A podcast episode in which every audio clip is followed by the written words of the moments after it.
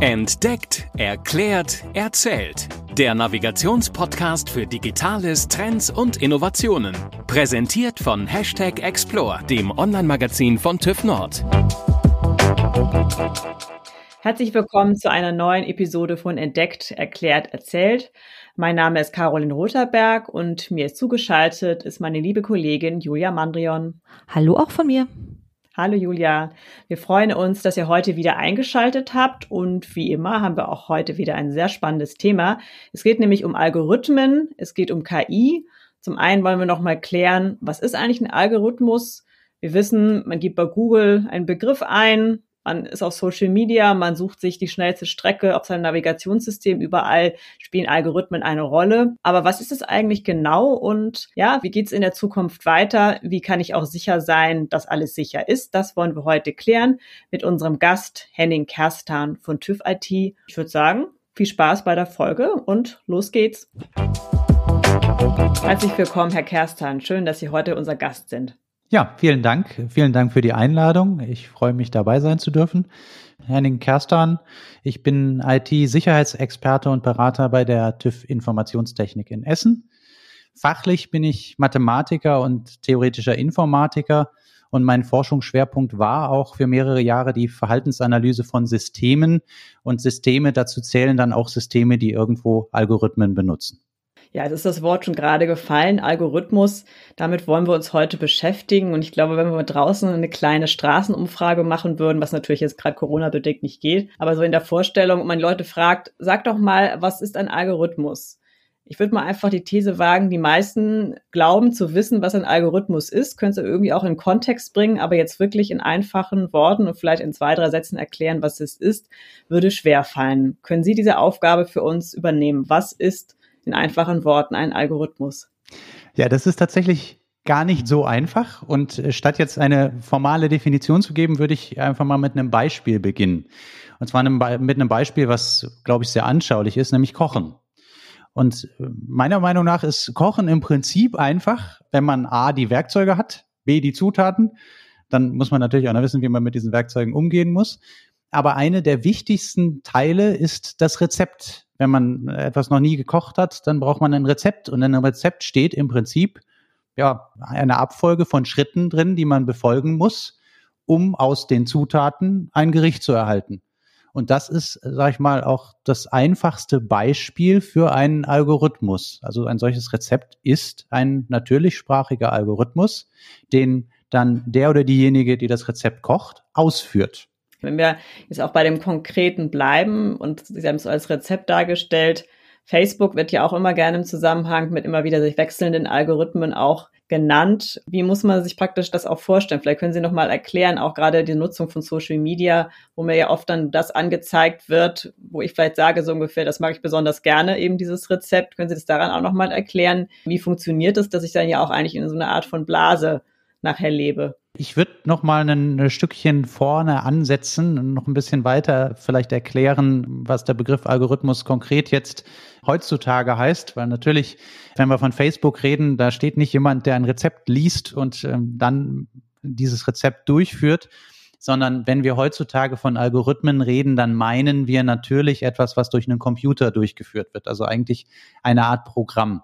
Vielleicht ist das so ein bisschen klarer zu verstehen. Programm ist eigentlich nichts anderes als eine sehr formale Beschreibung, welche Schritte ein Computer in welcher Reihenfolge durchführen muss. Und das beschreibt man, wenn man programmiert, tatsächlich in einer Hochsprache normalerweise. Ganz kurz eingehakt, was meint Hochsprache? Genau, Hochsprache heißt, dass man es sehr leicht lesen kann. Also wer Englisch versteht, ist schon mal ganz gut dabei. Wenn man das nicht versteht, dann wird es ein bisschen schwieriger. Aber wenn Sie sich einfach mal im Internet Beispiele für Programmiersprachen anschauen, dann werden Sie sehen, es gibt immer so einfache Hallo-Welt-Beispiele. Und dann sieht man, im Prinzip ist das, was da steht, menschenlesbarer Text. Und das zeichnet auch eine Hochsprache aus, dass die eben nicht für den Computer geschrieben ist, sondern für den Menschen. Die folgt trotzdem sehr strengen Regeln. Also man kann nicht viele Formulierungen verwenden, will ich mal sagen, sondern man hat eine fest vorgegebene Syntax. Je nach Sprache muss man eben auch bestimmte Zeichen an einer bestimmten Stelle setzen. Und das heißt, da hat man nicht viele Wahlmöglichkeiten, will ich mal sagen. Was allerdings dann passieren muss, damit der Computer wiederum das versteht, was der Mensch da eintippt, ist eigentlich eine Übersetzungsleistung. Und das passiert dann auch tatsächlich. Also bevor ein solches, ein solcher Algorithmus, man muss sich erstmal die Idee überlegen, dann muss man die Idee in eine Programmiersprache übertragen. Das ist nicht trivial. Und dann nimmt der Rechner einem aber die Arbeit ab, aus dem, was man da geschrieben hat in dieser Hochsprache, dann tatsächlich Maschineninstruktionen zu erzeugen, sogenannte Assembly Language. Das ist dann wirklich ganz spezifisch für den jeweiligen Computer. Also wenn man zwei unterschiedliche Computer hat, sind das auch unterschiedliche Anweisungen, die da ausgeführt sind. Und die möchte man als Mensch tatsächlich sehr ungerne lesen. Die sind auch nicht sehr schön. Jetzt waren wir ja eigentlich bei der Frage, wie das mit Social Media zusammenhängt. Social Media, Algorithmen, ja, der am, am meisten diskutierte Algorithmus bei Social Media ist immer der Auswahlalgorithmus für Inhalte. Also bei Facebook gibt es ja diesen Newsfeed, wenn man also auf seiner eigenen Profilseite ist, dann äh, sieht man eine bestimmte Auswahl an Nachrichten und die Auswahl, die macht ein Algorithmus. Wenn wir jetzt nochmal überlegen, Algorithmus ist etwas, das führt irgendwelche Anweisungen durch. Und jetzt ist auch irgendwo klar, je nachdem, welche Anweisungen da drin stehen, bekomme ich dann entweder die eine oder die andere Nachricht angezeigt. Vielleicht bekomme ich auch irgendeine Nachricht einfach überhaupt niemals angezeigt, weil der Algorithmus mit seiner Programmierung davon ausgeht, dass die mich überhaupt nicht interessiert. Klingt im ersten Moment eigentlich gar nicht so schlecht, oder? Die Gefahr, die da ist, ist natürlich, der Algorithmus nimmt irgendwelche Eingaben und wenn ich mich jetzt äh, beispielsweise für das Thema Algorithmus niemals interessiert habe und irgendeiner meiner Freunde würde was über Algorithmen schreiben, dann wird der Algorithmus unter Umständen entscheiden, das ist für mich nicht relevant, das wird ausgeblendet.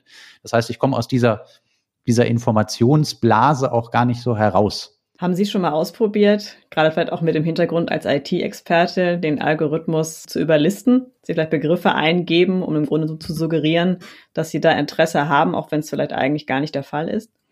Ja, also aktiv wirklich überlisten habe ich nicht versucht. Ich bin mir allerdings jedes Mal, wenn ich solche Medien oder solche Systeme benutze, bin ich mir bewusst, was da im Hintergrund passiert. Natürlich nicht im Detail, das ist ja auch ein Geschäftsgeheimnis der jeweiligen Parteien. Aber ähm, ich weiß natürlich, wenn ich sowas sehe, dass es gefiltert wird und dass da eine Maschine dahinter steht, die versucht, mir die Auswahl zu präsentieren. Was ich deswegen tue, ist durchaus bewusst Themen, die mich interessieren, eben dem Algorithmus zu nennen. Das kann man ja machen, indem man zum Beispiel einfach einen, einen Hashtag oder sowas man sehen möchte, dass man da aktiv dem Algorithmus sagt, diese Informationen möchte ich bekommen. Über Listen tue ich einen anderen Algorithmus. Das ist so ein eigentlich ein Recommender-System. Das kennt man von Online-Plattformen, wenn man da irgendwelche Artikel bestellt dann gibt es häufig so eine Funktion, dann steht da unten drunter, Kunden, die diesen Artikel gekauft haben, kauften auch. Und ich benutze sehr viel Online-Bestellungen im Moment sowieso. Und natürlich bestelle ich da nicht nur für mich, sondern auch für Freunde und Verwandte. Und da sieht man schon eigentlich, dass die Algorithmen nicht darauf ausgerichtet sind, dass da für mehrere Personen bestellt wird. Denn natürlich weichen dann die Artikel von meinen persönlichen Referenzen ab und die Vorschläge sind manchmal ich, sehr abenteuerlich, die ich bekomme. Das ist immer der Trick, dass man ab und zu seinen Browser auch nochmal löschen sollte, ne? Dass man so vor allen Dingen den Cache und Cookies ab und zu wirklich nochmal leeren sollte, damit genau das nicht passiert, oder? Das ist sicherlich eine Möglichkeit. Wenn man natürlich jetzt bei so einem Versandhandel ist, hat man normalerweise auch ein Konto und wenn man eingeloggt ist, dann helfen auch diese Techniken alle nicht, weil diese Historie natürlich auch bei dem Anbieter gespeichert wird. Aber ja, Browserverlauf zu löschen hilft zum Beispiel bei Webseiten, wo man jetzt nicht aktiv eingeloggt ist, mit Vorsicht zu genießen, denn das Löschen der Browsereinstellungen reicht da nicht in allen Fällen, denn die Anbieter sind da schon sehr trickreich, was das Tracking von ihren potenziellen Kunden angeht. Also muss man immer noch aufpassen, wenn man für seinen Partner was zum Geburtstag bestellen will, dass das nicht sieht, die Werbung, ne, für wo es rausgegangen ist. man sollte zumindest nicht den gleichen Computer oder den gleichen Account benutzen, ja. Ja, wenn wir von Algorithmen sprechen, dann sind wir auch immer ganz schnell bei der künstlichen Intelligenz. Da würde ich jetzt auch ganz gerne noch mal so ein bisschen den Bogen spannen. Hier schwirren ja immer wieder Begriffe durch den Raum oder durch die Medien, KI oder AI, maschinelles Lernen oder meinen wir vielleicht doch einfach intelligente Algorithmen. Können Sie unseren Hörerinnen und Hörern vielleicht einmal so eine kleine Einordnung geben, wo die Unterschiede hier liegen? Das große Problem bei der künstlichen Intelligenz ist, dass es sehr schwierig ist, diesen Begriff wirklich konkret zu definieren. Ich will mal so anfangen. Meistens ist das, was man als künstliche Intelligenz betrachtet, nicht im herkömmlichen oder, sag ich mal, im intuitiven Sinne wirklich eine Intelligenz. Also es gibt ja häufig dann auch so Szenarien von Maschinen, die die Welt übernehmen oder sowas. Das steckt gar nicht dahinter, sondern häufig ist künstliche Intelligenz ein Synonym, was man benutzt für sogenanntes maschinelles Lernen. Maschinelles Lernen, was konkret kann ich darunter verstehen? Maschinelles Lernen, da die Stichworte, die es dazu noch gibt, ist vielleicht sowas wie künstliche neuronale Netze oder Deep Learning. Und die Idee dabei ist, dass man in einer Maschine mit einem Algorithmus versucht, Lernprozesse, die zum Beispiel das menschliche Gehirn macht, nachzubilden. Und was heißt das genau? Das sind schon sehr spezielle Algorithmen, die nämlich eine solche Struktur nachbilden. Aber im Gegensatz zu den Algorithmen, die wir eben besprochen haben, wo wir ja gesagt haben, da haben wir eine ganz konkrete Anweisung. Eine folgt auf die andere, damit wir aus den Zutaten für unser Rezept am Ende ein Ergebnis, ein Gericht bekommen, sind KI-Algorithmen erstmal generisch. Das heißt, es gibt an bestimmten Stellen gibt es Parameter, die nicht definiert sind durch Programmierung.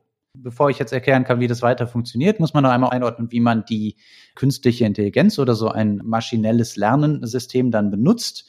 Das ist nämlich eher weniger etwas, was man nutzt, um etwas zu produzieren, sondern eigentlich etwas, womit man versucht, eine Beschriftung, ein Labeling vorzunehmen oder eine Klassifikation.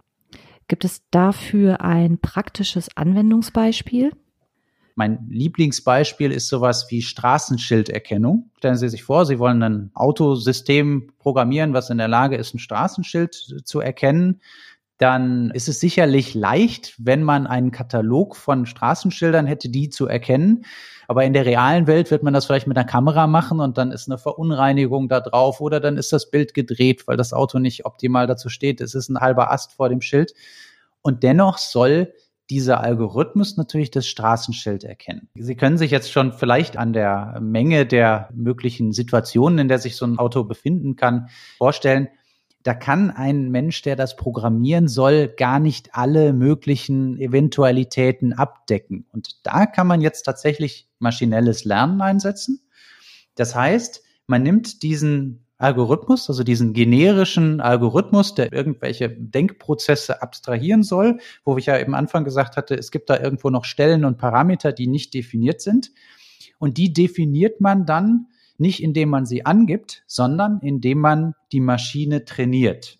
Und daher kommt auch der Begriff Lernen. In der einfachsten Form ist Lernen etwas, das ist dann so, man hat im Prinzip das Netz, die Maschine man hat einen großen Datensatz von Eingabedaten. Also in unserem Beispiel wären es Bilder von Verkehrsschildern in allen möglichen Situationen, in allen möglichen Drehungen oder mit Aufklebern oder was auch immer da drauf. Und dann muss man der Maschine für jedes dieser Bilder sagen, das ist ein Vorfahrtsschild, das ist ein Stoppschild und so weiter. Und das ist die Trainingsphase, die eine künstliche Intelligenz durchläuft. Und erst wenn die abgeschlossen ist, und da reden wir jetzt nicht von zehn Bildern, sondern da reden wir von Tausenden von Bildern in diesem Fall, dann sagt man, man hat eine fertig trainierte KI. Also das ist der einfachste Fall. Ähm, man kann die auch im Betrieb weiter trainieren lassen, aber wir gehen jetzt mal von diesem einfachen Fall aus. Also das heißt, wir haben unsere Maschine jetzt trainiert, Straßenschilder zu erkennen. Und das Warum wahrscheinlich die künstliche Intelligenz dann wirklich als Intelligenz bezeichnet wird, ist folgendes. Man hofft jetzt, und das funktioniert in der Realität auch sehr gut, dass die Maschine auch dann, wenn sie jetzt neue Bilder, also im realen Leben dann auf einmal ein Bild von einem Straßenschild bekommt, dass sie in der Lage ist, aufgrund des Trainings das Straßenschild zu erkennen. Für den Laien gesagt ist der Algorithmus immer der erste Schritt und die KI oder das maschinelle Lernen baut letztendlich auf Algorithmen auf und entwickelt sie weiter.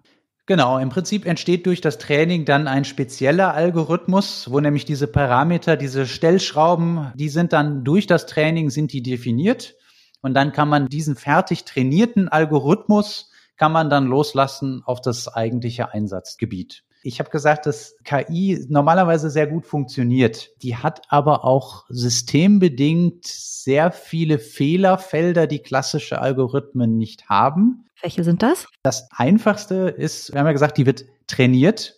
Und wenn ich jetzt ein schlechtes Trainingsdatenset nehme, dann kann die KI nicht funktionieren. Als Beispiel, was man vielleicht anführen kann, ist, wenn ich jetzt bei Straßenschildern ein bestimmtes Schild nur einmal in dem ganzen Datensatz drin habe, dann ist das vielleicht keine gute Idee. Ja, also die Trainingsdaten, die Qualität, die Anzahl der Trainingsdaten ist ganz ausschlaggebend dafür, ob die KI nachher überhaupt in der Lage ist, vernünftig zu arbeiten oder nicht. Man sagt ja auch oft, dass KI schwer zu erklären ist, also auch ein Problem mit der Erklärbarkeit hat, aber auch mit der Transparenz, wie die KI trainiert beziehungsweise wie sie programmiert ist. Wir Menschen, wir machen normalerweise, wenn wir uns Beispiel Straßenschilderkennung, wenn wir ein Straßenschild sehen, dann haben wir implizit schon eine Vorstellung, um was es sich handelt. Das heißt, wir achten auch wirklich auf Merkmale, weil wir wissen, es ist ein Straßenschild und wir versuchen dann nur zu sagen, okay, ja, das ist, ist vielleicht halb hinter einem Baum, aber es ist trotzdem ein Stoppschild bei KI, bei maschinellem Lernen ist überhaupt nicht klar, worauf dieses System trainiert ist. Also in schlimmen Fällen kann es sein, dass es vielleicht dadurch, dass alle Bilder mit der gleichen Kamera aufgenommen sind, die vielleicht irgendwelche Fehler hat, dass die KI in der Lage ist, die Fehler der Kamera oder sowas zu sehen. Ja, das heißt, man weiß gar nicht, warum die Kamera funktioniert. Ich kann Ihnen gerne ein paar Beispiele mal raussuchen. Da gibt es ganz schöne Quellen im Internet, die zeigen, was da alles schiefgehen kann. Gerne, können wir bei uns noch in die Shownotes mit aufnehmen. Der letzte Punkt, den ich, wenn ich darf, noch ansprechen möchte, immer, ist ein Thema, das heißt Robustheit. Ja, und das möchte ich deswegen ansprechen, weil das auch etwas ist, was wir tatsächlich im aktiven Testen bei uns gerade entwickeln. Dann müssten Sie uns aber auch einmal schnell erklären, was Robustheit heißt. Robustheit heißt, wenn ich eine kleine Veränderung an Eingabedaten vornehme, dann soll das System nicht falsch klassifizieren. Also das plakative Beispiel hier ist, Sie haben ein Stoppschild und da klebt jemand einen kleinen Aufkleber drauf, ein Smiley. Und das System erkennt dann aber leider, dass es sich um eine Vorfahrtsstraße handelt. So, während der Mensch sofort sagt, na ja, das erkenne ich, ist es gar nicht so klar, dass die KI diese Angriffe und ich sage Angriffe, weil das kann jemand natürlich bewusst ausnutzen, erkennen kann. Robustheit soll dafür sorgen, dass eine KI auch bei einer kleinen Änderung, und da muss man dann genau gucken, wie definiert man kleine Veränderungen, an den Eingabedaten eben nicht etwas anderes klassifiziert, als sie sollte. Leider geht das nicht immer. Das heißt, jedes solches KI-System, was maschinelles Lernen benutzt, kann man überlisten. Das sind sogenannte Adversarial Attacks. Das heißt, alle diese Systeme sind irgendwie angreifbar, aber man kann zumindest versuchen, in dem Einsatzzweck, in dem das System benutzt wird, das so schwer wie möglich zu machen, dass äh, da solche Fehler auftreten. Wenn ich Sie jetzt so höre, ist die künstliche Intelligenz ja dem menschlichen Gehirn bei weitem noch unterlegen. Also Sie haben jetzt ja gerade auch gesagt, dass im Grunde genommen jede Anforderung oder jede neue Situation sehr aufwendig programmiert werden muss und der KI beigebracht werden muss. KI ist ja auch irgendwie so ein kleines Angstthema noch bei uns Menschen, warum auch immer. Können Sie denn vielleicht auch sagen, wo die KI jetzt außerhalb beispielsweise dem Mobilitätseinsatz schon genutzt wird? Ich glaube, die ist ja doch schon mehr in unserem Alltag eingeführt, als uns manchmal bewusst ist, oder? Ja, definitiv. Es ist immer ein bisschen schwierig, weil äh, noch nicht so ganz klar ist, das hatte ich am Anfang gesagt, wenn KI draufsteht, was heißt das, was steckt da jetzt wirklich dahinter, weil es natürlich auch ein schöner Marketingbegriff ist. Unser Produkt nutzt KI. Sowas wie diese Recommender Systems, die ich schon am Anfang erwähnt habe, also diese Produktempfehlungen, da kann man sicherlich KI einsetzen aber auch bei sowas wie Handschriftenerkennung oder wenn man einen Sprachassistenten benutzt, da steckt normalerweise irgendwo in irgendeinem Teil auch immer KI dahinter, auch maschinelles Lernen. Was auch ganz gut funktioniert, ist zum Beispiel maschinelle Übersetzung von Texten weil man da auch einfach inzwischen ja eine sehr, sehr große Datenmenge digitaler Daten hat, die man einfach in einen solchen KI-Algorithmus füttern kann und dann ist er in der Lage, tatsächlich ganz gute Übersetzungen daraus zu machen. Ja, das stimmt. Das ist in den letzten Jahren tatsächlich deutlich besser geworden, wenn man mit Sprachübersetzungstools arbeitet. Wir wären ja auch nicht TÜV Nord, wenn wir nicht auch nochmal den Sicherheitsaspekt beleuchten würden. Sie haben es ja eben auch schon einmal angedeutet. Wer prüft denn KI oder auch den Algorithmus, der hinter der KI steckt? Tatsächlich ist das ein Thema, was auch noch gar nicht klar entschieden ist. Das ist zum Beispiel ein ganz hochaktuelles Thema der Regulatorik für Hochrisikoanwendungen. Also können Sie sich vorstellen, in dem Fahrzeugbeispiel, wenn es dann um autonom fahrende Fahrzeuge geht, wenn die KI nicht richtig funktioniert, dann stecken da nachher Menschenleben dahinter, die gefährdet werden. Deswegen beschäftigt sich zum Beispiel die EU damit, was es für rechtliche Vorgaben geben soll, ab welchem Risiko und welchen Einsatzzwecken Prüfung sein muss. Und sie beschäftigt sich auch damit, wer das machen darf. Denn natürlich wird jeder Hersteller von seinem eigenen Produkt behaupten, mein Produkt ist sicher. Aber für solche Hochrisikoanwendungen auf jeden Fall. Und natürlich auch für andere Anwendungen ist es immer ein Plus, wenn eine unabhängige Stelle diese Prüfung macht. Das tun natürlich auch wir als TÜV. Tatsächlich haben sich für das Thema KI jetzt auch alle TÜVs im Verband der TÜVs zusammengetan, um das Thema KI-Prüfung zu behandeln. Neben ganz vielen organisatorischen Dingen, die man sicherlich klären muss, wer darf was testen, wie lange muss getestet werden, muss man sich natürlich auch überlegen, was will ich eigentlich von einer KI wissen? Was wäre das? Was möchte ich wissen? Ich sehe vor allen Dingen drei Stufen. Die erste Stufe, die man sicherlich haben möchte, die auch der Hersteller haben möchte, ist, die KI muss funktional sein. Die muss erstmal das tun, wofür sie gedacht ist. Im nächsten Schritt haben wir etwas, äh, das heißt im Deutschen Sicherheit, äh, im Englischen etwas besser Safety. Da geht es nämlich darum, dass man den Menschen vor der Maschine schützt. Also man prüft, dass die Maschine nicht irgendwas tun kann, was Menschen schadet. Und im letzten Schritt wären wir dann bei der Security und da kommen wir dann zu den Fällen, die ich schon geschildert habe. Wenn also jetzt jemand aktiv eine Maschine angreifen möchte, die KI nutzt, dann muss man natürlich auch solche Dinge beachten und versuchen, die Maschine vor Angreifern zu schützen. So, das sind so die vielleicht drei Kategorien, die man sich so nacheinander vorstellen kann. Funktionalität wird man dem Hersteller sicherlich auch überlassen können, dass er das richtig prüft, sonst äh, wird er sein Produkt nicht verkaufen können. Aber die anderen beiden Punkte Safety und Security sind natürlich etwas, wo man Drittparteien wie uns als TÜV drauf gucken lassen wollen wird. Also wir haben da auch Ergebnisse aus einer Studie vom VD-TÜV, die das sagen, dass da der Wunsch besteht, dass das von dritten Stellen geprüft wird. Und konkret ist das auch etwas, was wir aktuell bei uns machen. Und da kümmern wir uns genau um diese Robustheitsthemen, wo wir nämlich sagen, na ja, wir sind ja, also wir sind ja klassisch in der Sicherheitsprüfung tätig und wir wissen auch, wie Angreifer an sowas herangehen. Das heißt, was wir machen, ist, wenn wir eine KI überprüfen wollen, wir überlegen uns, was kann der Angreifer machen? Wie können wir einen Angriffsdatensatz generieren? Und dann tun wir das. Und dann prüfen wir, wie die KI damit umgeht. Das ist etwas, da sind wir aktuell eben dabei, das auch weiter zu definieren, weil wie anfangs gesagt, das Thema Prüfung von KI ist aktuell noch sehr viel im Fluss. Und da wird auch jetzt in Zukunft noch eine ganze Menge passieren und passieren müssen. Wie kann ich als Verbraucher denn erkennen, dass das, ich sage jetzt mal, das Produkt, was auf einer KI beruht, beispielsweise ich kaufe mir ein neues Auto, dass das auch wirklich getestet wurde? Ja, das ist einerseits schwierig, andererseits hat man natürlich auch den Vorteil gerade bei Autos, dass durch die Regulatorik, durch Gesetzgebung natürlich verschiedene Dinge vorgeschrieben werden. Es gibt auch für das Automobil gibt es natürlich verschiedene Normen, die zu beachten sind.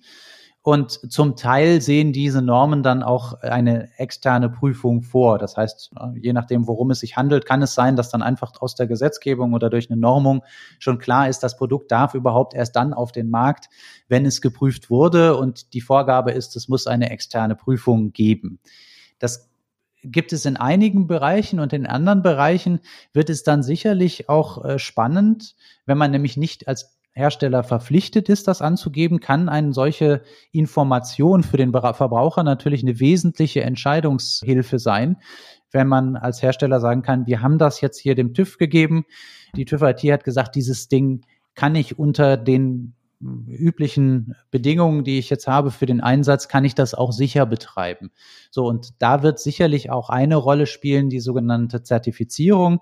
Das heißt, dass man nicht nur eine externe Prüfung gemacht hat, sondern dass die externe Prüfstelle, so wie wir, dann eben auch durch ein entsprechendes Zertifikat was die Hersteller dann nutzen können, um damit zu werben, sagt, wir haben dieses Produkt auf Sicherheit geprüft. Und dann kann man sich eben auch diesen Prüfbericht anschauen und nachgucken als Verbraucher, dass das tatsächlich der Fall ist, dass es geprüft wurde. Ich höre, da ist viel Dynamik drin in dem Thema. Wir bleiben auf jeden Fall auch in den nächsten Ausgaben und auch in den nächsten Jahren immer mal wieder dran. Wir stellen unserem Gast ganz zum Schluss immer noch einmal zwei Fragen. Das erste ist, Herr Kerster, wann waren Sie denn das letzte Mal persönlich 24 Stunden offline? Ich kann es Ihnen nicht sagen. Schlichtweg, weil es in der Zeit, in der ich mich jetzt erinnern kann, nicht vorgekommen ist. Welche digitale Innovation müsste denn noch erfunden werden, um Ihnen das Leben zu erleichtern? Ich bin eigentlich sehr zufrieden, was die Innovationen im Moment angeht. Ich bin nicht ganz zufrieden mit der Umsetzung. Wenn ich überlege, was man so im privaten Umfeld noch teilweise an Papierformularen und Papiertechniken ausfüllen muss, dann denke ich, dass wir bei der Digitalisierung eigentlich weniger jetzt noch von neuen Innovationen abhängen an vielen Bereichen, sondern eigentlich davon, dass Dinge, die jetzt schon längst technisch möglich sind, auch mal umgesetzt werden. Also zum Beispiel Ersatz von Papierformularen durch äh, Online-Systeme. Das würde auf jeden Fall mir das Leben an der einen oder anderen Stelle sehr viel einfacher machen. Dann habe ich noch eine allerletzte Frage an Sie, nämlich wie sind Sie bei Fragen für unsere Hörerinnen und Hörer zu erreichen? Ja, das ist ganz einfach. Unser Thema ist ja Algorithmen. Mit meinem Namen kann man üblichen Algorithmen im Internet sehr viel Informationen entlocken. Das heißt, äh, wenn Sie mich in der üblichen Suchmaschine erreichen, dann werden Sie da schon die eine oder andere Kontaktmöglichkeit finden. Die Alternative ist natürlich, können Sie auch einfach über unsere äh, TÜV Informationstechnik Webseite finden Sie mich auch. Da finden Sie meine E-Mail-Adresse, da können Sie mich kontaktieren oder auch gerne in sozialen beruflichen Netzwerken. Da bin ich ganz gut erreichbar. Wir nehmen das mit in unsere Shownotes auf, liebe Hörerinnen und Hörer. Die Shownotes findet ihr unter jeder Folge. Das war es auch schon wieder für heute. Wir freuen uns natürlich wie immer, wenn ihr uns in euren Podcast-Apps eine 5-Sterne-Bewertung gebt. Ihr wisst, dass ihr damit den Podcast am besten unterstützen könnt. Das haben wir an dieser Stelle ja auch schon ein oder zweimal gesagt. Wir haben heute jede Menge zum Thema Algorithmen, aber auch zum Thema künstliche künstliche Intelligenz gelernt, haben die Begriffe einordnen lassen von unserem Experten. Und jetzt wisst ihr natürlich auch, wie man einen Algorithmus und eine KI prüfen kann und auch als Verbraucher sehen kann, ist das denn alles sicher, was ich hier gerade nutze? Wir hören uns in zwei Wochen wieder. Ganz herzlichen Dank bis dahin und auf Wiederhören. Tschüss. Vielen Dank. Auf Wiederhören. Das war Entdeckt, Erklärt, Erzählt der Navigationspodcast für Digitales, Trends und Innovationen. Präsentiert von Hashtag Explore, dem Online-Magazin von TÜV Nord. explore-magazin.de